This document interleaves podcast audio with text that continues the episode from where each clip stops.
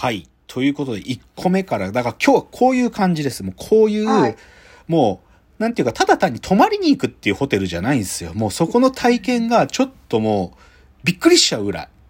で、それの僕は最初にその、なんていうか、きもう衝撃を受けたのがベネッセハウス。これが29歳の時に行けたんで、最高でしたね。もう直島はもう、まあ、まあ、もう一回行きたいなと思うけど、でももう行かなくても忘れないですよ、あの体験は。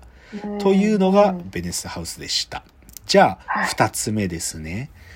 二つ目はね、瀬戸内リトリート青凪というね、はい。これも愛媛県にあるホテルです。ただ今度は瀬戸内海というよりかは、あの、愛媛の松山市に、中にあるんだけど、で、これがね、僕はね2019、だからコロナになる1年前かな、に行ったんですけど、これもぶったまげてね、あのね、ちょっと、ま、なんていうのかな。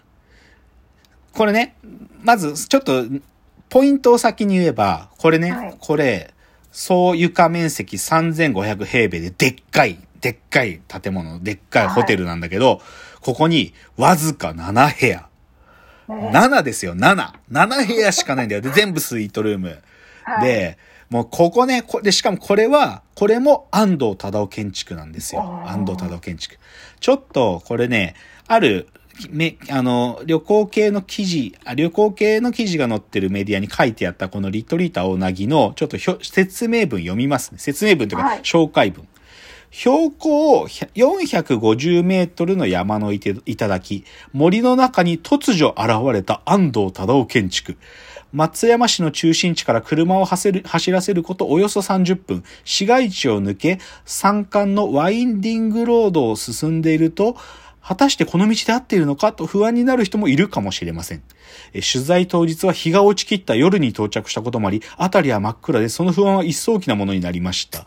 道幅は徐々に狭くなり、街灯もまばらに不安が募り始めた頃、道端にエリエールゴルフ場の案内看板を見つけることができました。ここまで来れば目指す瀬戸内リトリート青凪はもう一息。やがて街灯が一切なくなり、さらに道を進むと真っ暗な森の中に、ぼわっと明かりが灯る建物が見えてきました。駐車場に車を止め、入り口へと向かうと、打ちっぱなしのコンクリートの外壁にローマ字で青凪の文字が、自動扉が開き、奥へと続く無機質な回廊を進めば、夜の到着ということもあってか、どこか宇宙船のような雰囲気が漂います。その時点で、ここが現実世界から離れて、非日常を味わう宿だということは、すぐに分かりました。その思いは、宿の全貌が見えてくるほどに強くなり、やがて心も現実世界から離れていくのでした。でもね、こう、この人、こう、この人こう書いてるけど、そまずその通りで、これね、うん。松山の市街地から車で結構行く必要があるのよ。で、え？ここにホテルとかあんの？っていうような場所なのね。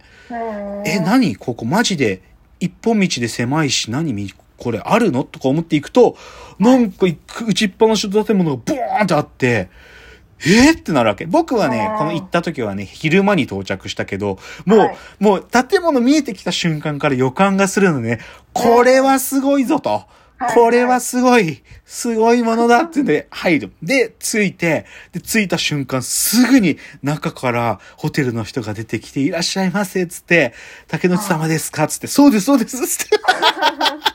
ちょっと早く着いちゃいました。全然、もう全く問題ございませんよ、とか言って、超迎えてくれて、で、それでまずそのね、入るとね、その、いらっしゃいませスペースがあるわけ。こう、はいはいあの、グリーティングスペースっていうか、そこで、あの、シャンパンがいきなり出てきてね。グリーティングで、あの、いらっしゃいませドリンクが出てきて、で、それでもうシャンパンので、もうその時点からもう最高の気持ちになるけど、で、ちょっとこのホテルについてさ、ちょっと補足するとね、このホテルって、安藤忠夫建築とか言ってるけど、ホテルが目的のために作られた建物じゃないの、最初。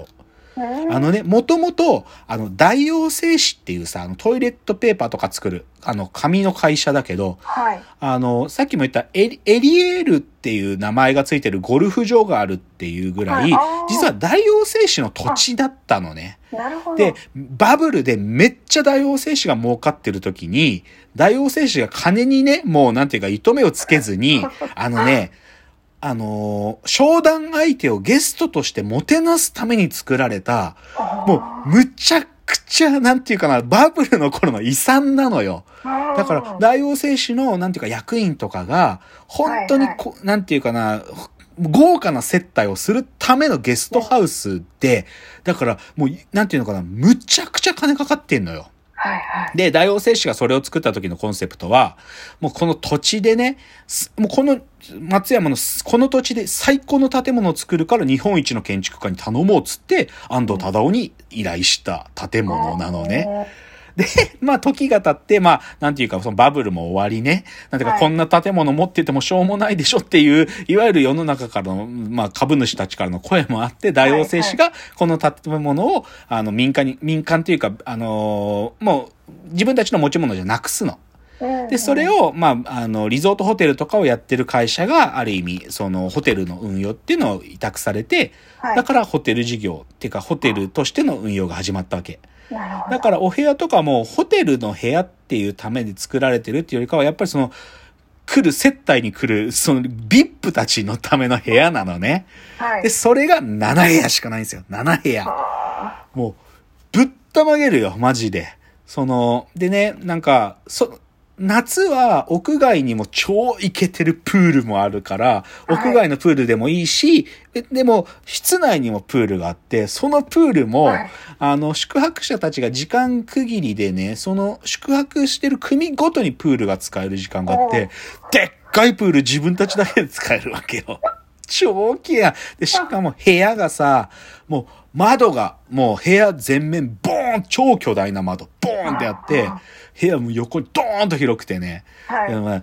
で向かってる面は、ゴルフ場がちょっと行くとあるんだけど、もうそこは森なのね、森。だから、窓開いても、なんていうの、こう、人、なんか建物が向かい合ってたりしないわけ。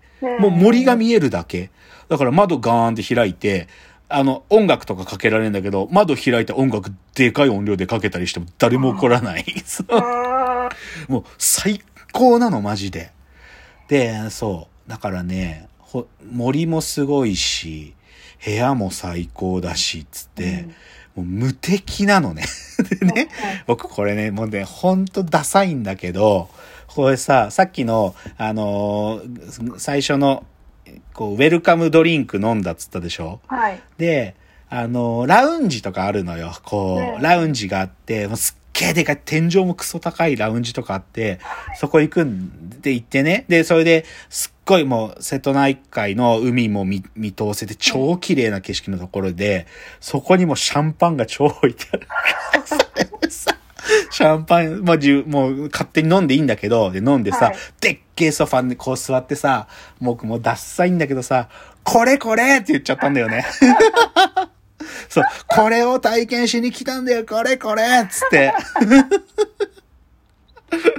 でもね、これね、2019、ここ行った時はね、いや、本当になんかあのベネッセハウスの時と同じような感動をもう一回味わいたいなと。ベネッセハウスじゃない場所で味わえるのかなって思って、で、それで、あの、このリトリーターうなぎっていうの、まあ前からちょっとなんか雑誌とかで見たことあったんだけど、改めて、あ、ここが、ここだったらと思ったんだよね。なんでかっていうと、あのさ、一休っていう旅行サイト、はいはいよ旅行予約サイトあるじゃん。一休のレビューで、見たことない4.8いくつとかだったのよ。なんか最高ってカテゴリーに入ってるレビューついてて、え？こんなレビューつくことあると思って。だからね、もうそれね、もう期待全く裏切らなかったよ。で、もう料理も完璧なのね。もうそれこそ7組しかいないでしょ？まあ僕らが泊まった時は、ひょっとすると多分ね、3組か4組しかいなかったのよ。で、各組ごとに1人のこの球児さんっていうの？スタッフがついてくれて、順番にお料理説明してくれるのよ。むちゃくちゃうまいの、それが。もう、むちゃくちゃうまい。これこれって、もう、まあそこ、さすがにそこで言ってないけど、これなんだよな、とか思いながら食って、そう。はいだからね、最高。まあ、ちなみにちょっと補足しとくと、安藤忠雄建築でもあり、かつ、このね、ホテルも、それこそそういう VIP を招くために作られてるから、アート作品とかがね、平気でもうバカバカ置いてあっはいだから、館内に置いてあるアートっていう意味でも、なんていうか楽しめる。うんなので、最高なのね、このリトリート青なぎ。瀬戸内リトリート青なぎ。で、こっちの方が、あの、さっきのベネッセハウスより知られてないんですよ。まだ、知名度という意味では、あんまり知ってる人しか知らないから、うんこっちの方が予約が取れます。しかし、ベネッセハウスより値段高いです。はい。値段高いです。あの、ベネッセハウスよりもこっちの方がちょっとお高いけども、でもね、十分ですよ。はい十分。もう、いや、もう、本当に、もう一回行っても、行ってもいいね。全然いいね。ううんあのね、多分ね、僕、だが、と、とあの、その食事の時にお隣に座ってる女性二人で来てたね、人とはね、多分ね、二日ステイしてるんだと思う。でゴルフ場もあるから、近くに、このはい大大王精神のゴルフ場の持ち物もあるから、そこでゴルフもできるのね。だからうん多分、そういうゴルフをするするみたいな人は多分2日ぐらいステイして、はい1日目ゆっくり泊まって、2日目は、じゃあ今日は朝からゴルフもやるぜ、つってゴルフやって、うんで、2日目もホテルでゆっくりするみたいなのを泊まってるお金持ちもいました。そうだよね。これ2個目。瀬戸内リトリートうなぎ。これね、本当におすすめ。あの、日本人しか知らない。まだ海外の人とかもまだ全然知らないから予約も取れるので、あの、ぜひ、あの、見てください、ホームページで。はいちょっと、その写真見るだけで震えるんで。はい。じゃあ、2つ目のホテルでした。はいじゃあ次行きましょう。